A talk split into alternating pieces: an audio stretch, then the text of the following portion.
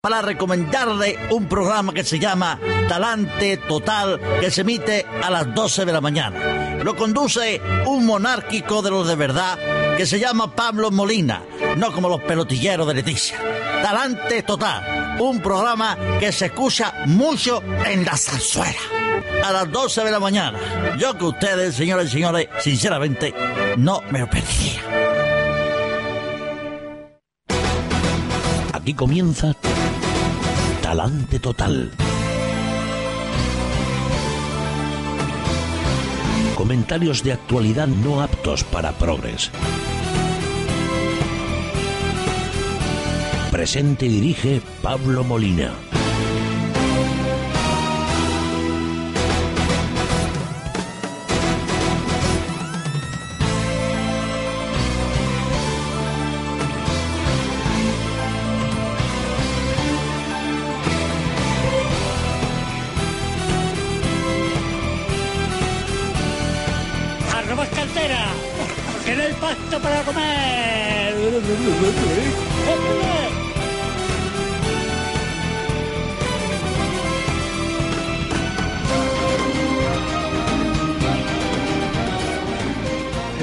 Contribuyentes, muy buenos días. Estimados sostenedores del ritmo de vida de las clases ociosas de este país, que cada vez son más numerosas. Ustedes y nosotros somos los que lo sostenemos. ¿Qué se le va a hacer? Y no tiene esto visos de que vaya a cambiar en los próximos siglos. Eh, una desgracia como otra cualquiera. Muy buenos días, bienvenidos un día más a Talante Total. Hoy es miércoles 28 de marzo del año del Señor de 2012. San Sixto, Santa Esperanza, San Contrán, San Proco y San Malco. Con L, no con R, ese es otro santo. Además, eh, tienen mucha envidia entre los dos. Bueno, como siempre, en el control de sonido y el resto de asuntos que son necesarios eh, solventar para que todos ustedes nos escuchen, el gran Tony Castaño. Correctamente, diodinalmente. Diodinalmente hablando, exactamente. Y, en fin, ¿qué quieren que les diga? Eh, que mañana tienen ustedes una cita con la huelga general. Supongo que ya estarán preparando los petardos, los botes de silicona, las pancartas y el resto de adminículos del buen huelguista. pues una huelga general que es exactamente lo que necesita España. ¿Qué necesita España en estos momentos? Se pregunta las autoridades europeas, los gobernadores de los bancos centrales, no, ya no existen los bancos centrales más que una función testimonial del Banco Central Europeo, los, eh, las entidades de calificación de deuda, los mercados financieros, eh, la City de Londres, eh, los organismos que tienen que velan por la pulcritud en las cuentas públicas, los bancos que nos prestan el dinero, los políticos de Alemania, de Francia, de Gran Bretaña, todos están de acuerdo. Lo que necesita España en estos momentos es una huelgaza general. Cuanto más violenta, mejor. Porque la imagen va a ser fastuosa. Sobre todo si arde algún contenedor, no porque los piquetes le prendan fuego, sino por estos, estos, eh, estas situaciones, estos eventos, estos fenómenos de combustión espontánea que a veces suceden cuando la izquierda se lanza a las calles. Una, una diferencia cuando, a cuando la derecha se manifiesta, que queda en la calle limpia, no hay ningún problema, queda más limpia que estaba. Y cuando se manifiesta la izquierda, aquí arde en pavesas eh, todo, en fin. Eh, ¿Qué imagen más bonita en los telediarios? Eh, cuando esté la señora Merkel tomándose el chucrut por la noche y vea en el telediario las, los motines huelguistas si es, que se, si es que se producen, cosa que no es descartable, dado que cuanto menos apoyo hay a una algarada de la izquierda, más violenta es esta. Esto es una ley de hierro de las manifestaciones eh, de la izquierda patria. Cuanto menos apoyo tienen, pues más actúan los piquetes y con mayor contundencia. Imagen preciosa, España con los contenedores eh, ardiendo, la policía interviniendo, la gente corriendo por las calles, estudiantes, liberados sindicales y algún otro ocioso. Una imagen perfecta. Bueno, eso es lo que se llama ayudar a reconstruir el país y ayudar a salir de la crisis, la crisis que esas mismas ideas han provocado.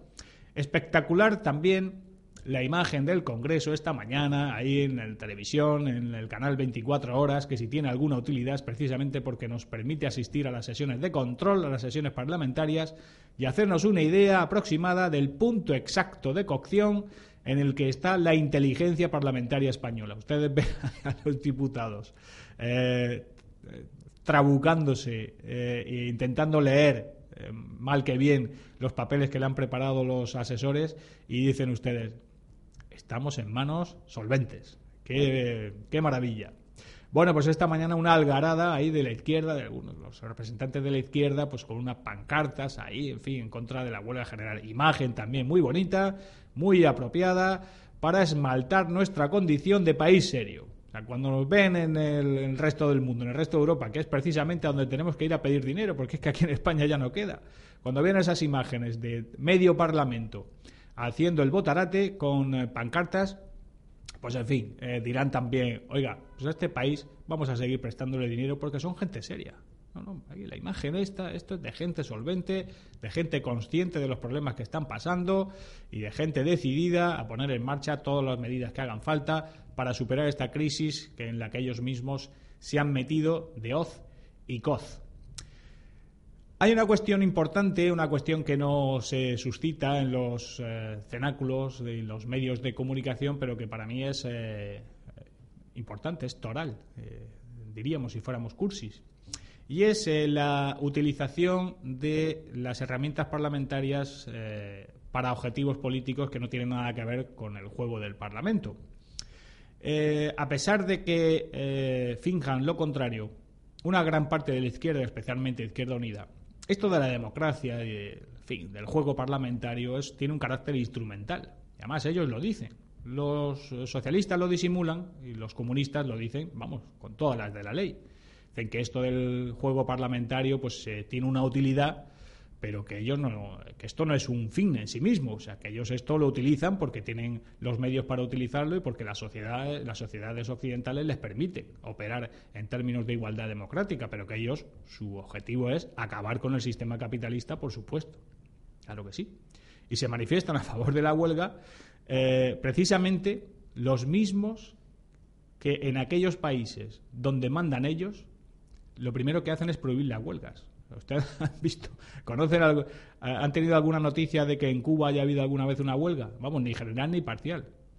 Ahí mandan ellos. De hecho, ellos ponen siempre como referente intelectual, ético, político y moral al régimen cubano. Ahí no se pueden hacer huelgas. Aquí sí, aquí sí en España sí, porque esto es un régimen democrático que ellos utilizan precisamente para subvertirlo desde dentro. Lo que es asombroso es que en los países occidentales, partidos que eh, lo que quieren es subvertir el orden constitucional, pues sean legales, estén legalizados y puedan estar en el Parlamento. Cuando lo que pretenden es destruir precisamente el régimen que les permite presentarse a las elecciones. Esto ya sé que es muy duro decirlo, que no se dice nunca en los medios de comunicación, porque en algunos medios de comunicación, los generalistas, porque, hombre, pues es un tabú, es un, es un tabú. Aquí los partidos nazis sí que hay que prohibirlos, pero otros partidos que están en contra abiertamente en rebeldía constitucional, los nacionalistas de toda Laya y la izquierda más extrema, pues estos sí que, vamos, están eh, perfectamente eh, dentro de la ley. Eh, los de Izquierda Unida que se manifiestan a favor de las huelgas generales eh, que no que son prohibidas en los países donde sus ideas predominan. Bueno, oiga, ellos dicen, pero vamos, expresamente en su programa electoral, que ellos buscan superar el capitalismo, buscan acabar con el capitalismo y, por supuesto, con la propiedad privada, eh, comenzando por la propiedad privada de los medios de producción. Eh, Que todas las empresas, que toda la producción nacional esté en manos del Estado, es decir, en manos de ellos. Bueno, pues eso eh, es una subversión del orden constitucional. La Constitución española, que ya es muy socialista de por sí, solamente hay que leerla, eh, pues en su artículo 33 dice que se garantiza la propiedad privada, que España garantiza la propiedad privada de todos sus habitantes. Bueno, pues un partido que busca acabar con la propiedad privada, obviamente tiene que estar fuera de la Constitución. Pues eh, vamos, pero sin ningún problema. Que pueden, que tienen derecho a manifestarse en las calles, a, intentar imponer, convencer a los demás de que sus ideas son buenas. Sí, sí, perfecto. Sí, para eso estamos en un Estado de derecho y un Estado libre. Pero hombre, no dentro de las, eh, de las estructuras democráticas y sobre todo trincando pasta del presupuesto trincando pasta de aquellas personas que precisamente cuyos derechos quieren vulnerar en el momento en que estén en el poder. Que se preparen en Andalucía, donde ahí sí que van a estar a calzón quitado. Ahí sí que vamos a ver realmente la tolerancia de los socialcomunistas eh, sobre acerca de las eh, de las protestas que eventualmente se puedan producir por parte de los ciudadanos, especialmente a partir de 2013, cuando los fondos europeos desaparecen gracias a ZP. Ahí vamos a ver la prueba del algodón, vamos a ver cómo se comporta la izquierda extrema cuando gobierna y a ver si es verdad que quiere llevar su programa máximo a, la realidad. Pues ahí van a estar gobernando. En fin, la huelga general mañana. Eh, no sé qué pasará, pero vamos, conociendo cómo se producen los sindicatos, los piquetes sindicales, cuando hay una algarada de estas características, pues uno se puede ir haciendo más o menos una idea aproximada. Ya digo, lo peor de todo no es que se vayan a perder 2.000 millones, 3.000 millones de euros por, esos, por ese día de trabajo perdido. Tampoco los daños eh, que se puedan causar pues, tanto a bienes públicos como bienes privados. Tampoco, aunque sí en el eh, orden moral, pues el que se impide, el que se vulneren los derechos, el derecho a trabajar y el derecho a moverse libremente de personas que tienen exactamente el mismo derecho a ir a trabajar que los que así lo deseen dejar de acudir a su puesto de trabajo. Con ser eso malo no es lo peor, lo peor es la imagen tercermundista, la imagen griega, helénica, que vamos a dar a todas las instituciones de las cuales depende de nuestra supervivencia, porque si fuéramos autónomos, eh, bueno, pues en fin, pues ahí están los españolitos haciendo el indio, pues es que les vaya bien, ¿no? Pero es que eh, son los demás, son las instituciones europeas las que tienen que seguir financiándonos. No paramos de lanzar emisiones de deuda, ahora vamos a lanzar, a lanzar los hispabonos, porque ya como las comunidades autónomas cuando sacan eh, deuda pública para vender, nadie la compra, porque están prácticamente en suspensión de pagos, tienen una calificación nefasta. Cuando las agencias de rating, de rating eh, califican por debajo, en torno al bono basura, las emisiones de, una comunidad autónoma, pongamos por caso Valencia, que es de las em, con la calificación más baja, no es que ya la gente no quiera invertir, es que los propios instrumentos de inversión prohíben a sus gestores que inviertan en esos productos. Por ejemplo, un fondo de pensiones de los trabajadores del ferrocarril de Finlandia, que tiene que invierte una parte de ese dinero eh, pues en bolsa, en acciones, en acciones de la propia compañía y también otra parte pues en obligaciones y en bonos eh, oficiales de otros países que tienen una gran rentabilidad. Por ejemplo, aquí en España, pues nosotros pagamos esos préstamos los pagamos a un interés muy alto. Pero ¿qué ocurre? Que las propias normas de gestión de esos instrumentos financieros, de esos fondos de pensiones, de esos fondos de inversión, de, esos, de esas herramientas de capitalización eh, compartida, pues establecen, por ejemplo, que no se pueden comprar productos que tengan una calificación por debajo de las dos As, de Moody's o de Fitch. Entonces, si estás por debajo, es que aunque quieran, no pueden financiarte. Solución, lanzar hispabonos, hispanobonos. Es decir, que el gobierno de España lance que todavía tiene un poquito más de prestigio, sobre todo desde que ganó Rajoy, lance unas emisiones de bonos y que luego repartan el dinero entre todas las comunidades autónomas. Bueno, pues esa, esa gente, que es la que tiene que decidir si nos financia o no nos financia, es la que va a ver en los telediarios, porque estamos en una aldea global, como cursimente, con tanta cursilería se ha nombrado, se ha eh, definido en la sociedad moderna, pues son los que van a ver esas imágenes de lo que ocurre aquí en España mañana. ¿Eso qué puede suponer? Pues con un poquito de mala suerte que, que el próximo lanzamiento de deuda nos suban el tipo de interés un 2%. Un 1%, un 0,5%. Pues ya estamos hablando de 4 o 5 mil millones de euros más que vamos a tener que pagar los españoles. Además del dinero que se va a perder mañana y además de la vulneración flagrante de derechos de todos los que quieran acudir a su puesto de trabajo, a poco que se descuiden. Una maravilla. Siempre la izquierda ayudando al país. Y vamos, si son los sindicatos ya ni les cuento sindicatos. ¿Qué haríamos sin los sindicatos de izquierdas?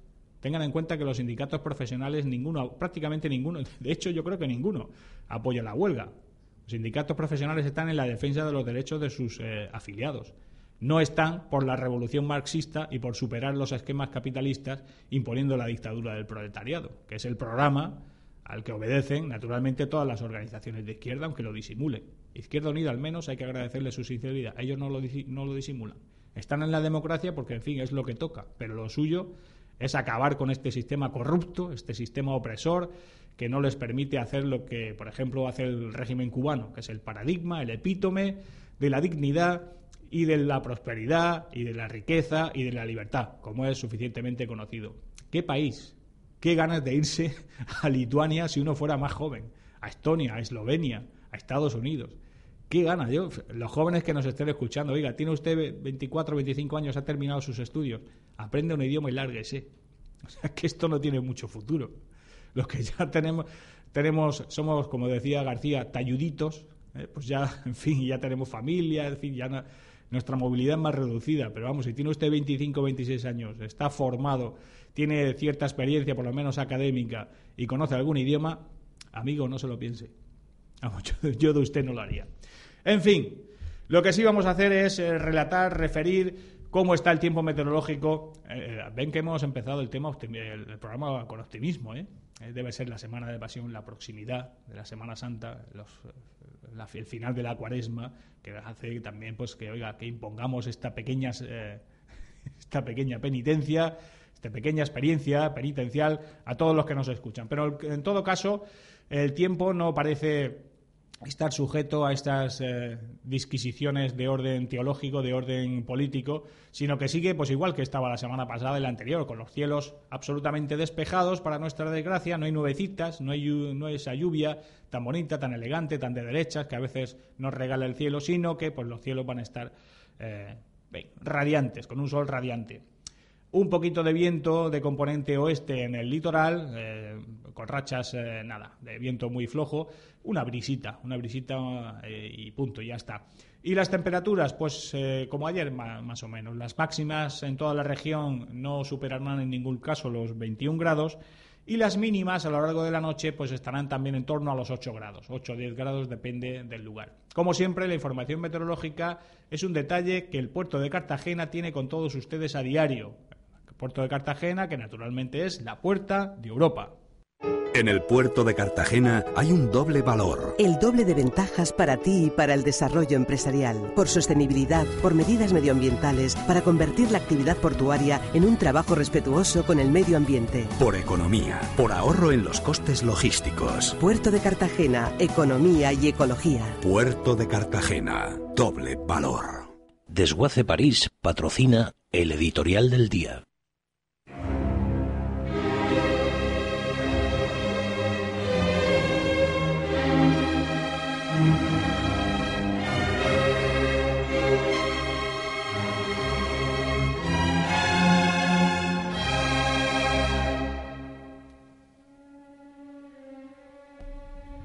El Consejo Jurídico de la región de Murcia se ha mostrado este martes preocupado por la excesiva dilación de algunos procedimientos administrativos y considera que hay que combatir estos retrasos, y leo textualmente, excesivos, irrazonables, injustificados, que dan lugar a efectos jurídicos negativos para el interés general. Fin de la cita. El presidente del Consejo, Mariano García, abundaba también en la tesis insistiendo en el excesivo tiempo que los órganos de la Administración tardan, a veces, en tramitar los expedientes. Claro, el Consejo Jurídico de la región de Murcia se refiere a los retrasos administrativos que afectan a ese órgano, que recibe los documentos que debe supervisar mucho después de lo previsto, lo que afecta notablemente a su función consultora. Sin embargo, el problema del exceso de burocracia va mucho más allá de lo que pretenden nuestros juristas del principal órgano consultivo de la comunidad autónoma. Lo estamos viendo con las ayudas por el terremoto de Lorca, que languidecen en las arcas del Estado sin que la Administración sea capaz de diligenciarlas ante la multitud de trámites, unos absurdos, otros duplicados y otros directamente insuperables, que se han de cumplir antes de que el dinero llegue a sus destinatarios. En el caso del dinero que se debe a los damnificados por el terremoto de Lorca, el asunto parece estar en vías de solución gracias a una modificación de la normativa legal que hará desaparecer muchos de estos trámites tan farragosos. Pero en el resto de los ámbitos de la sociedad, en sus relaciones con la Administración, la burocracia supone una pesada losa que lastra muchas energías necesarias para poner en marcha iniciativas que nos ayuden a superar la crisis económica. España, amigos, es un país con una de las burocracias más inoperantes del mundo civilizado. No en vano, la clasificación de nuestro país en los índices de libertad económica está en lugares francamente mejorables. Por ejemplo, hoy en día España está, por ejemplo, en el lugar número 36 del ranking mundial de países en función de la libertad que otorgan a sus ciudadanos para montar un pequeño negocio. El puesto 36 dos puestos por debajo de Botswana, que no es precisamente el paraíso de la libertad económica, como es suficientemente conocido por todos. ¿Por qué estamos en esa situación? Pues precisamente por las trabas que la burocracia de las numerosas administraciones públicas españolas, compitiendo entre sí, imponen a todos aquellos que quieren iniciar una aventura empresarial para crear riqueza, prosperidad y puestos de trabajo. Aquí llegamos al extremo ridículo de que para poner un pequeño negocio en un barrio de cualquier ciudad, hay que esperar a que los técnicos municipales elaboren un informe de impacto medioambiental Señores, un informe de impacto medioambiental. Y no estamos hablando de montar una empresa de tratamiento de residuos nucleares, no, sino por ejemplo de un negocio de venta y reparación de bicicletas, pongamos por caso. Afortunadamente, el gobierno actual es consciente de esta lacra que nos afecta directamente para superar la crisis económica, y ya hay iniciativas que simplifican notablemente los vericuetos administrativos que hay que recorrer para crear una empresa, una medida mucho más importante que otras de recorte de gastos, aunque la atención de los medios solo se centre en este segundo aspecto. También los ayuntamientos de la región, como el de Murcia, con el de Murcia a la cabeza, han puesto en marcha medidas para aligerar los trámites en algunos de los procesos más farragosos a los que se enfrenta el ciudadano, como los referidos a las licencias de obras y otras cuestiones como las relacionadas, en términos generales, con el ámbito del urbanismo no es suficiente y de lo que se trata es de que los distintos gobiernos sean conscientes de la necesidad de aligerar el yugo que imponen a los ciudadanos, especialmente a los emprendedores, aunque eso suponga que los políticos pierdan cuotas de poder, algo que además siempre será beneficioso. El reto es tener un país moderno en el que no se persiga a los ciudadanos y a las empresas con absurdas regulaciones que además se solapan entre sí, dado el carajal de administraciones que padecemos. Lo que importa es que los impulsos productivos no acaben esterilizados ante la montaña de burocracia que necesariamente hay que superar para montar un pequeño negocio. Controles, los necesarios para que nadie trinque. Y si se suprimen los miles de líneas de, ayudas que ahora mismo existen para los asuntos más absurdos, todavía mejor.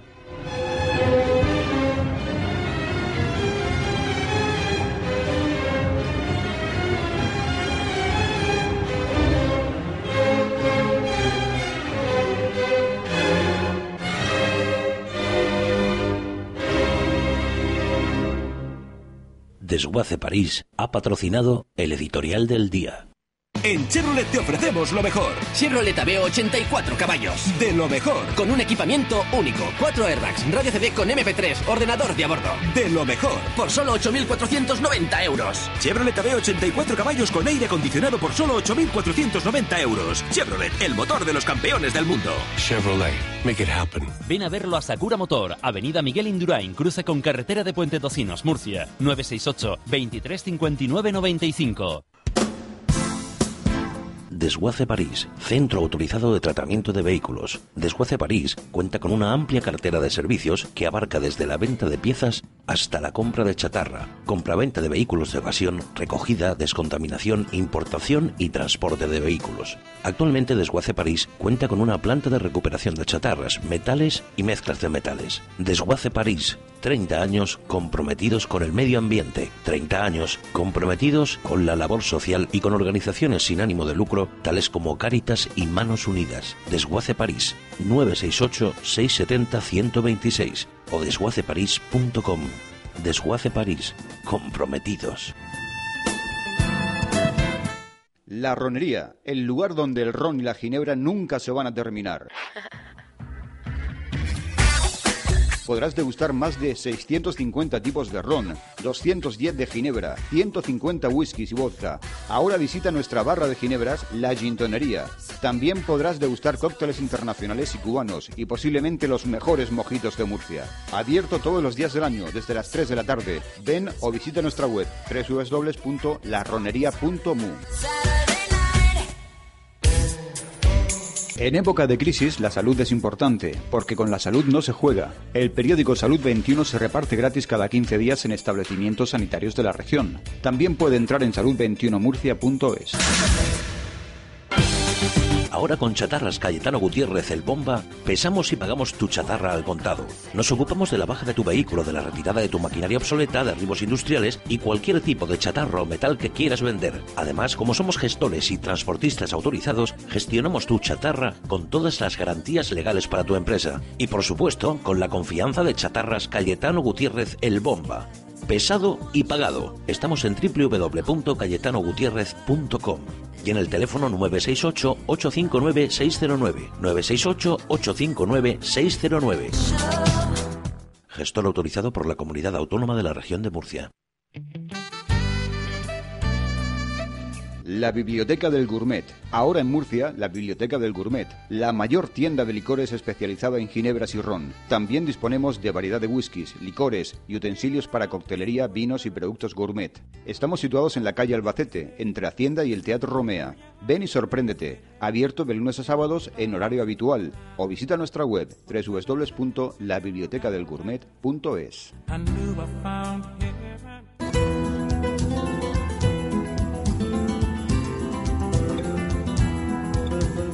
Los viernes de 7 a 8 de la tarde, Tiempo Taurino con Pepe Castillo. En Es Radio Región de Murcia, Tiempo Taurino. La gente que tiene Masical puesto en casa vuelve otra vez a beber directamente del grifo. Ha dejado de gastar dinero en agua embotellada.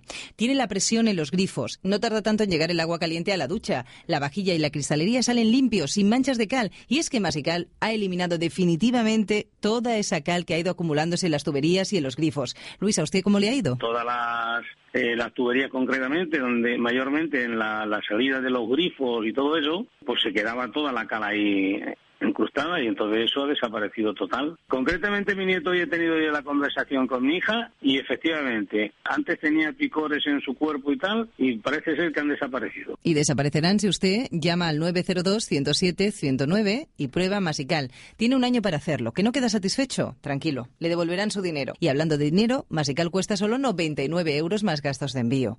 Y ahora Ahora, llamando al 902-107-109, por ese precio, usted recibirá otro completamente gratis. Póngase de acuerdo con alguien, paguen a la mitad, que le saldrá más económico.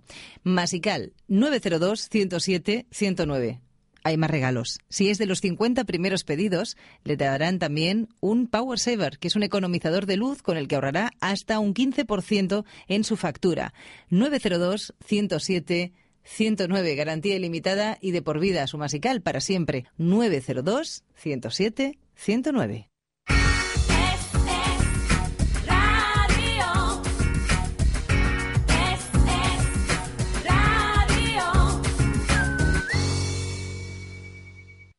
Chatarras Cayetano Gutiérrez patrocina la entrevista del día.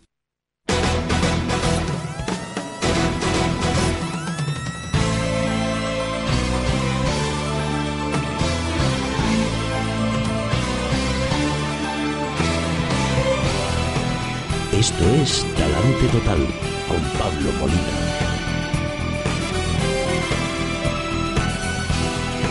Bueno, y estando de actualidad las protestas de los vecinos eh, de Lorca en torno a, pues, a, las ayudas que supuestamente pues, no acaban de llegar eh, para los daños del, terremoto, pues la, la, persona que mejor nos puede informar exactamente de este asunto a todos ustedes pues es naturalmente el alcalde de Lorca, don Francisco Jodar, a quien eh, saludamos ya. Don Francisco, muy buenos días. ¿Qué tal? Buenos días. Eh, muchísimas gracias por dedicarnos estos minutos. Eh, pues, sabemos que la agenda de usted, bueno, no es agenda, usted no lleva agenda, usted lleva un equipo de, ordenadores, ¿no? Para, para todos los compromisos, ¿no? Nada, es un placer, es un placer estar con, vosotros como siempre. Muy bien. Eh, vamos a ver, don Francisco, en primer lugar, en Murcia hubo una manifestación este domingo de damnificados por el terremoto de Lorca y lo primero que me gustaría saber es la opinión que el ayuntamiento tiene de este asunto. El grado de desesperación de los vecinos justifica estos, estas actuaciones o desde el ayuntamiento eh, se piensa que quizá el gesto ha sido excesivo? No, bien, yo entiendo porque participo de, de ese cansancio, de esa desesperación, de esas ganas, ¿no? de que tengamos los instrumentos necesarios para solucionar el problema. Todos estamos, eh, pues, eh, mm, después de más de 10 meses del terremoto, estamos deseando que llegue esa solución. Eh, estamos un poquito desesperados ya, ¿no? Yo eso lo puedo entender porque participo de esa desesperación. yo mismo estoy, pues, intentando salir de, de este impasse Pero por otro lado, llevamos eh, tiempo eh, trabajando desde las últimas elecciones, desde que hay un nuevo gobierno, pues estaríamos la esperanza de poder superar pues un sistema de ayudas que al final pues eh, hemos podido comprobar que ha fallado. Lo veníamos diciendo que no contemplaba todos los supuestos de necesidades y que aquellos que sí que contemplaba lo hacía de manera insuficiente. Hacía falta pues eh, contemplar los eh, temas que no estaban contemplados en los reales decretos, hacía falta modificar el sistema de llegada de ayudas. Hemos podido comprobar que no funciona la legislación vigente para, para momentos de extrema necesidad para momentos de emergencia. Eh, esa legislación pues está pensada para situaciones de normalidad y ahora no funciona y pues estamos estamos esperando que llegara un nuevo gobierno para afrontar todas estas cuestiones. Y así llevamos pues unas semanas trabajando en esto y yo creo que los trabajos están prácticamente ultimados y a punto de salir un real decreto que ponga solución a todo esto que queríamos que hubiese tardado menos pues sí, pero en fin, hemos tenido que enfrentarnos pues, a un gobierno que quería pues adoptar las medidas necesarias, la reforma laboral. Eh, nos encontramos ahora con pues una en ciernes una huelga general eh, y la Semana Santa también que se nos echa encima, pero esperamos que ese Real Decreto se ponga en marcha ya. En cuanto a la manifestación, bueno, pues yo la verdad que prefiero naturalmente. Eh, mi trabajo es eh, trabajar precisamente en los despachos y con las tres administraciones conjuntamente. Eh, la manifestación yo creo que se dirige a la persona que menos tiene que ver con, con, todo esto y que menos culpa tiene. Al fin y al cabo el gobierno regional y el presidente de la comunidad autónoma su único delito es no tener dinero suficiente. Mm. le tendieron una, una, trampa saducea con el Real Decreto el 6 barra 2011 haciéndole pasar por el pago del 50% de las ayudas como si la comunidad autónoma tuviese el mismo potencial económico que el conjunto del Estado, ¿no? Y tuvo en ciernes de una convocatoria electoral, pues tuvo que, pasar por el aro, como se dice vulgarmente, y su mm. delito, como digo, es eh, pues eh, tener grandes dificultades para habilitar ese dinero. Pero lo que ha fallado realmente ha sido el sistema. Y si tenemos ayuda de alguien en todo esto pues ha sido el comisionado anterior, la actual comisionada y el presidente de la comunidad autónoma, Ramón Luis Valcárcel, que está peleando para conseguir todo esto. Se dirigió la manifestación hacia él y desde luego los manifestantes se descalificaron en el momento que se pusieron en la puerta de la vivienda de Ramón Luis Valcárcel a insultarle y eh, pues el resto de las descalificaciones y de los insultos que no digo todos naturalmente pero sí que algunos eh, miembros de esa manifestación eh, profirieron y que restaron la razón que podrían tener los demás. Eh, eh, si, yo, si yo no lo he entendido mal, eh, este real, estos reales decretos que instrumentan las ayudas para sobrellevar, para sobre, para solucionar los, los daños del terremoto, pues la entidad gestora, la, que, la entidad que en última, el organismo que en última instancia ha de tramitar ese dinero es la Comunidad Autónoma de Murcia en uso de sus competencias. El consejero, el portavoz del gobierno regional dijo que, pues efectivamente, coincidió más o menos con, usted, que, el instrumento quizá no sea el más ágil, pero eh, de, verdad la, la, comunidad autónoma de Murcia no ha podido hacer nada más para agilizar estas ayudas. Eh, esto es obedece simplemente a una traba legal. No hay eh, un problema de que quizá en la comunidad autónoma no han sido lo ágiles que deberían haber sido. Pues eh, no, porque además han puesto todos los medios eh, necesarios y más cantidad de funcionarios, funcionarios competentes a resolver eh, los temas. La cuestión es que se rige todo esto por una ley, una ley de ámbito nacional, que es la ley de subvenciones. Una ley, como digo, pensada para situaciones de normalidad. Una ley garantista con el dinero público y a la hora de aprobar los expedientes de ayudas a los damnificados nos perdemos en los requisitos. Que si se ha bailado el número del DNI, vuelta el expediente a su sitio para ver, comprobar que si no se han cruzado los datos con el consorcio de compensación de seguros, que si el nombre de la calle ha cambiado, que si no coincide la titularidad de la vivienda con quien eh, tiene la hipoteca o solicita la ayuda. Es decir, nos estamos perdiendo, requisitos a los ciudadanos. Yo desde el primer momento, desde el primer día, dije, esto no sirve, esto es una situación de emergencia, la ley de subvenciones no sirve, hay que hacer llegar las ayudas a los ciudadanos y después comprobar los expedientes. Si hay alguno que ha cobrado la indemnización y la ayuda y no tenía derecho, pues se le hace que la devuelva. Si hay alguien que ha engañado, pues se le sanciona como corresponde a una persona que trata de eh, aprovecharse de una situación de emergencia para beneficiarse. Es decir, instrumentos se aplicarían después, pero lo, lo principal, lo primero es hacer llegar las ayudas a los damnificados, que hay más de 2.500 familias eh, fuera de su casa porque la han perdido, porque la tienen muy deteriorada, que hay gente que ha perdido su vivienda, su negocio, su medio de vida, sus enseres, sus recuerdos de toda la vida, que esto es muy grave y las ayudas tienen que llegar lo primero. Después ya comprobaremos si tenía derecho o no. Eh, entonces, eh, bueno, la solución que usted ya pues avisoraba desde el principio, efectivamente, pues es un, un marco legal que sea mucho más ágil para tramitar todas estas ayudas. Pero la pregunta es, eh, ¿Esto supone también la modificación de otra legislación superior o usted confía con que solo con la aprobación de un Real Decreto se exima a este, en este caso concreto, de todos esos trámites, de todas estas prevenciones que hacen que se eternicen los procesos? ¿Hay que hacer algún cambio legal más profundo o, solo, simplemente con aprobar ese Real Decreto todo se agilizará y todo llegará eh, más rápido? Un Real Decreto ley, por definición, eh, solamente se puede usar esa técnica legislativa en caso de extraordinaria y urgente necesidad. No se puede estar haciendo un Real Decreto Ley cada mes ni cada semana. eh, lo que se quiere hacer un Real Decreto Ley que sea definitivo, es decir, que contemple todas las necesidades y les dé la solución definitiva. Si queda algún fleco después, pues ya se aprovecharía la Ley de Presupuestos Generales del Estado o lo que fuese, ¿no? Pero eh, la complicación es esa, que se quiere que ese Real Decreto Ley sea completo y no nos eh, no queremos eh, caer en el mismo error de que con anterioridad se hizo. En 48 horas sí, muy rápido, pero se hizo un Real Decreto que hacía aguas por todos sitios y que ha fallado, ¿no? Eh, lo que se quiere hacer es, eh, bueno, pues esto, desde, desde, luego esas reformas legislativas serían para este caso y solamente para este caso y por esta urgencia. Pero yo he dicho también en algunas ocasiones que sería prudente, necesario, a mí me gustaría que se pensase ya con calma, con las enseñanzas que hemos recibido con esta catástrofe y hemos podido comprobar que ni la legislación sobre emergencias sirve, ni la legislación urbanística sirve, ni la legislación sobre ayudas sirve en, momentos de emergencia. Saquemos provecho de estas enseñanzas. Yo creo que tendrían que poner pues eh, los legisladores a pensar en una norma eh, pensada precisamente para estas situaciones de emergencia, ¿no? que abarcara pues todo este abanico de materias.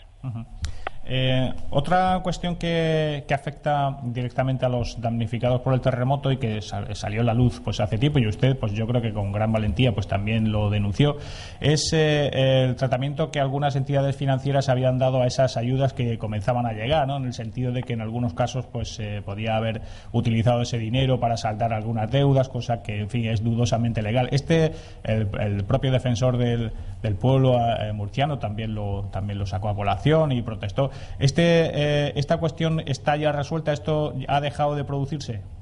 Esto desde el primer momento que tuvimos conocimiento de que esto podía darse, porque las escrituras de hipoteca contienen todas una cláusula de cesión de derechos en favor de la entidad bancaria.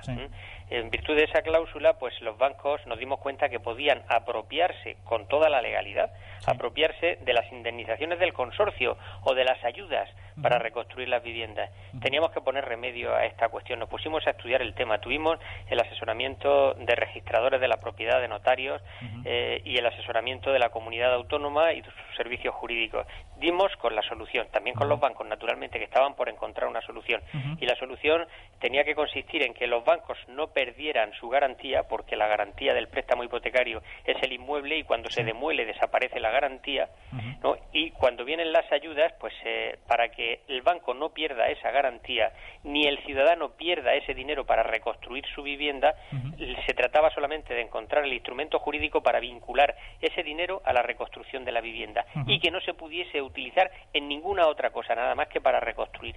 Pues dimos con la clave un escrito en el que tenían que firmar la entidad bancaria, el beneficiario eh, de las ayudas y de las indemnizaciones y encontramos la solución.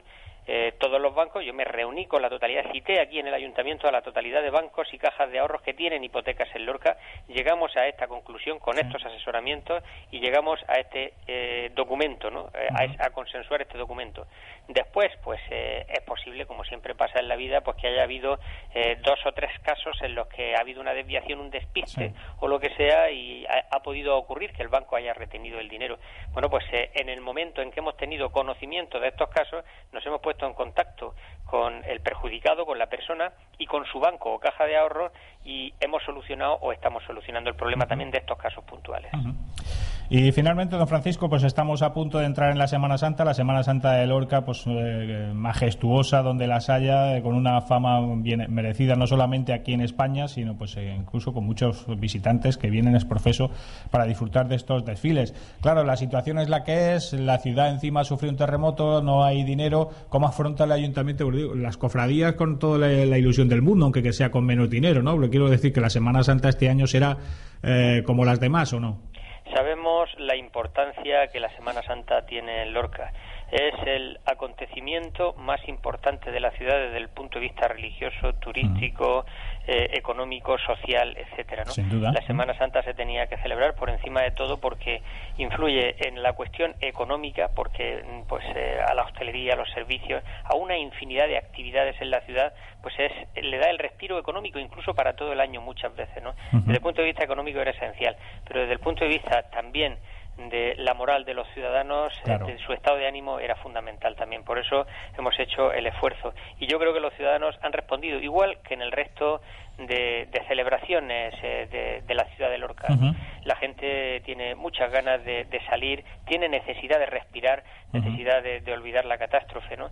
Y yo creo que esta Semana Santa, por el interés que están poniendo las cofradías, por la necesidad que tienen los ciudadanos, puede ser, eh, yo creo que, el, que la mejor de los últimos años. Pues, eh, don Francisco, pues en su persona felicitamos a todos los lorquinos que disfruten esta Semana Santa y, bueno, a ver si después de estas fiestas, pues como usted confía y ha anunciado, pues este, este nuevo marco legal permite que las ayudas vayan llegando a cada destinatario y que ya nos olvidemos de manifestaciones y que la gente vuelva a sonreír y vuelva a tener por lo menos un motivo para la esperanza, ¿no? Para eso seguiremos trabajando. Muchísimas gracias, don Francisco. Muchas gracias y un abrazo. Adiós.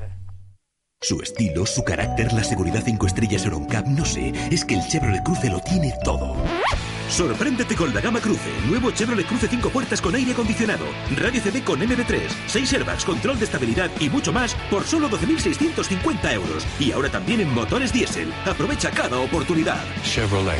Make it happen. Ven a verlo a Sakura Motor. Avenida Miguel Indurain. Cruce con carretera de Puente Tocinos, Murcia. 968 2359 95. Ahora en Internet tienes tu licorería online, www.ronesdelmundo.com, donde podrás comprar los mejores rones del mundo, ginebras premium, whisky y hasta lo más difícil de encontrar del mundo del licor. Servimos a particulares y bares en toda España. Regala con nosotros en www.ronesdelmundo.com. Ahora con Chatarras Cayetano Gutiérrez el Bomba, pesamos y pagamos tu chatarra al contado. Nos ocupamos de la baja de tu vehículo, de la retirada de tu maquinaria obsoleta, de arribos industriales y cualquier tipo de chatarra o metal que quieras vender. Además, como somos gestores y transportistas autorizados, gestionamos tu chatarra con todas las garantías legales para tu empresa. Y por supuesto, con la confianza de Chatarras Cayetano Gutiérrez el Bomba pesado y pagado. Estamos en www.cayetanogutierrez.com y en el teléfono 968-859-609. 968-859-609. Gestor autorizado por la Comunidad Autónoma de la Región de Murcia. ¿Problemas o dificultades para entrar en la bañera? Gerifácil. Evite lesiones por caída o resbalón. Gerifácil, bañera por ducha, tiene su solución. Le cambiaremos su bañera por ducha antideslizante en solo unas horas. Haremos su baño más seguro ya. Presupuestos personalizados y sin compromiso en Gerifácil 968-087-259 o en gerifácil.com. Líderes en cambios de bañeras por duchas. Gerifácil 968-087-259. La Ronería, el lugar donde el ron nunca se va a acabar. Ven y sorpréndete. Sorpréndete. La Ronería. Podrás degustar más de 600 tipos de ron, 100 de ginebras, 150 tipos de whisky vodka y mucho más. La Ronería. Cócteles cubanos e internacionales y posiblemente los mejores mojitos de Murcia. Abierto todos los días del año desde las 3 de la tarde en calle Cánovas del Castillo 17, Murcia. Visita nuestra web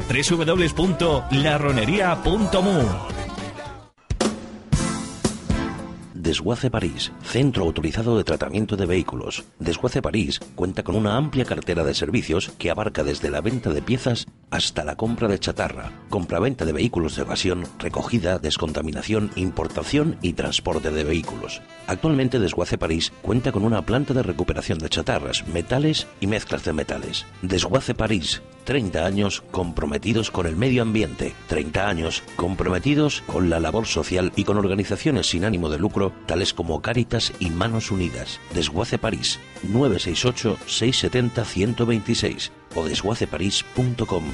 Desguace París, comprometidos.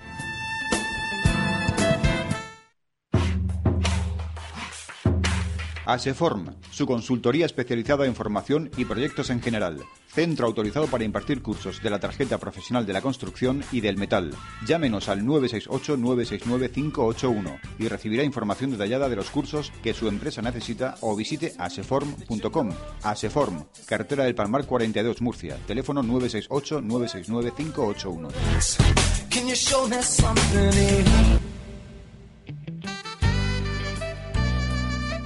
La Biblioteca del Gourmet. Ahora en Murcia, la Biblioteca del Gourmet, la mayor tienda de licores especializada en ginebras y ron. También disponemos de variedad de whiskies, licores y utensilios para coctelería, vinos y productos gourmet. Estamos situados en la calle Albacete, entre Hacienda y el Teatro Romea. Ven y sorpréndete. Abierto de lunes a sábados en horario habitual. O visita nuestra web www.labibliotecadelgourmet.es.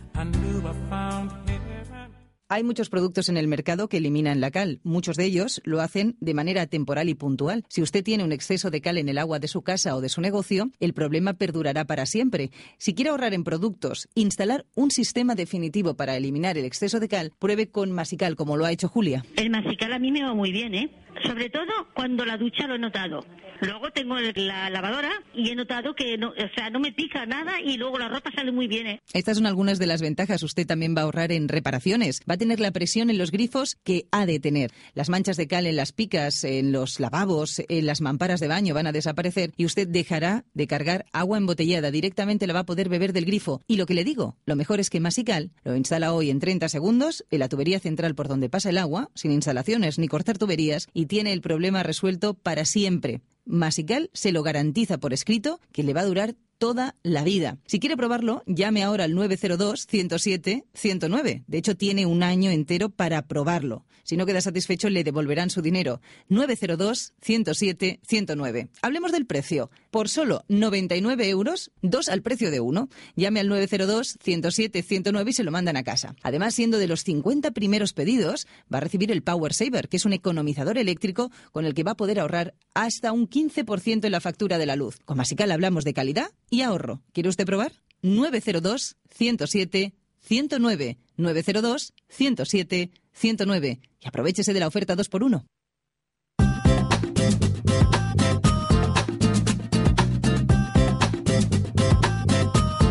Es radio.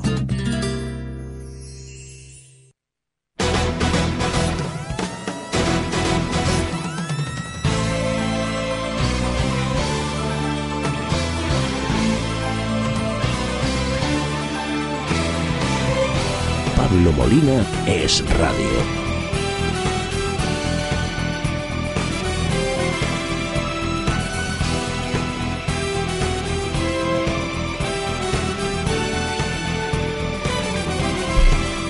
Y nos estamos acercando peligrosamente a la una de la tarde, momento en el que daremos por finalizado el programa de hoy, no por nada, sino para, como digo siempre, para no cansarles a ustedes en exceso, no darles demasiado la barrila, que no están las cosas como para encima estar escuchando aquí a pesados, que no hay manera de que acaben sus soliloquios enfebrecidos.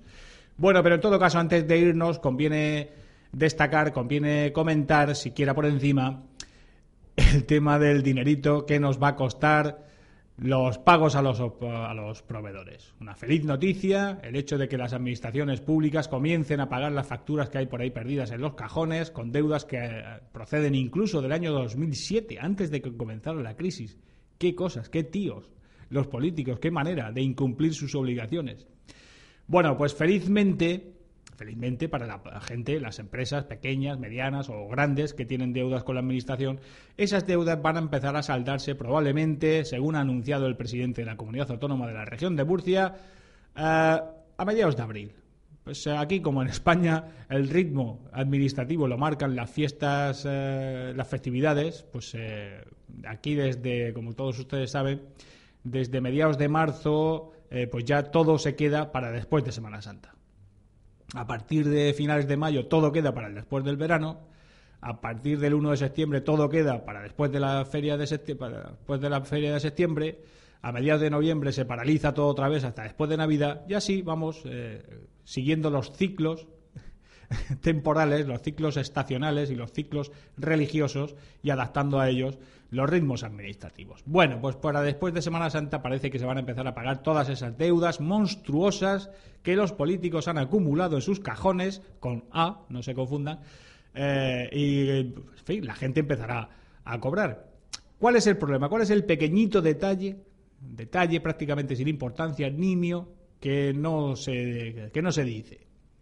Pues en primer lugar, que ese dinerito va a salir obviamente del bolsillo de todos nosotros. No es un dinero, como no nos cansamos de insistir aquí, no es un dinero que vaya a salir fruto de los recortes en gastos suntuarios. No, las comunidades autónomas y los ayuntamientos van a seguir gastando exactamente igual. Va a haber, solo que va a haber una línea de préstamos para hacer frente a estas obligaciones que si los políticos hubieran sido consecuentes y hubieran sido solventes, hubieran pagado en su momento. Bueno, entre 10.000 y 15.000 millones de euros, con sus intereses. Todo eso lo vamos a pagar nosotros. Hombre, la gente que está a punto de cerrar su pequeño negocio porque tiene deudas inasumibles ya con la administración, pues será un beneficio y habrá gente puestos de trabajo que se salven y otros que no se perderán.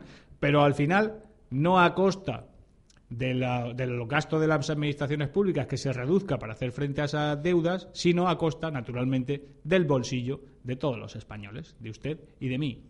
Además, con el agravante añadido, otra cosa que no se suele decir, de que ya en los contratos de suministros de obras o de servicios con la Administración, los empresarios descuentan, tienen en cuenta, mejor dicho, el hecho de que van a tardar mucho en cobrar. ¿Y eso qué significa? Pues que naturalmente los precios son muy superiores decir, un empresario, un pequeño empresario que tenga que venda un producto, que haga una obra determinada a un particular por un precio, si es la administración la que se lo contrata, no se preocupen ustedes que ahí le clava un 30% más. Hombre, normal. Si sabe que no va a cobrar en dos años, pues tendrá el hombre luego al final, cuando le pague, que compensar todo el tiempo que ha, estado, que ha tenido que estar viviendo de, su, de los créditos. ¿Y eso quién lo paga? ¿Ese 30, ese 25, ese 30, ese 50% más? ¿Quién lo paga? Pues también están ustedes finos esta mañana, lo aciertan todo. Usted y yo. Ustedes y nosotros. En fin, estas cosas que pasan, que siempre la felicidad va por barrios, pero al final los que siempre estamos en el mismo lado de la trinchera somos nosotros, los contribuyentes. Pero no se preocupen, amigos, llega la Semana Santa, eh, vamos unos días de descanso, nosotros eh, volveremos ya pues el lunes siguiente, el lunes 9 eh, de abril, creo y así que, bueno, nuestros deseos de que descansen, de que sean felices, de que lo pasen bien, de que vivan la Semana Santa como se merece. Y nada, pues eh, después de la Semana Santa, el día antes del bando de la huerta, aquí estaremos de nuevo con todos ustedes. Amigos, que descansen, sean felices y hasta dentro de no sé cuántos días, una semana y media. Adiós.